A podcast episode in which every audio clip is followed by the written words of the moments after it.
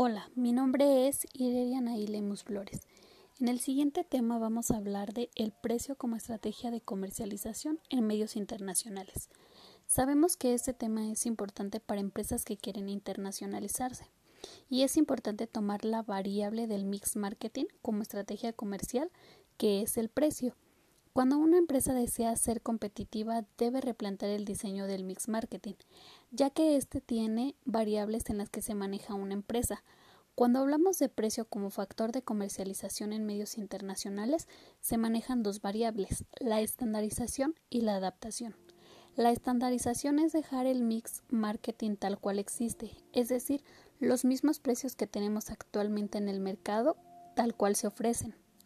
La adaptación es reorganizar, rehacer el mix marketing, cambiando los precios o adaptando al lugar donde nos estemos internacionalizando. Pero ¿cómo saber si debo adaptarme o estandarizar? Se tiene que hacer una investigación ya que no es simple. Debemos examinar nuestro entorno y tener una base para tomar una decisión y responder una pregunta.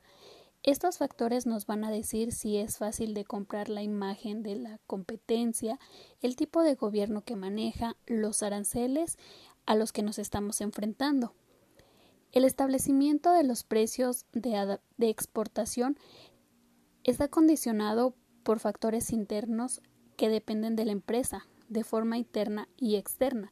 De forma interna, de qué manera se está haciendo el producto. De forma externa, depende mucho de la competencia.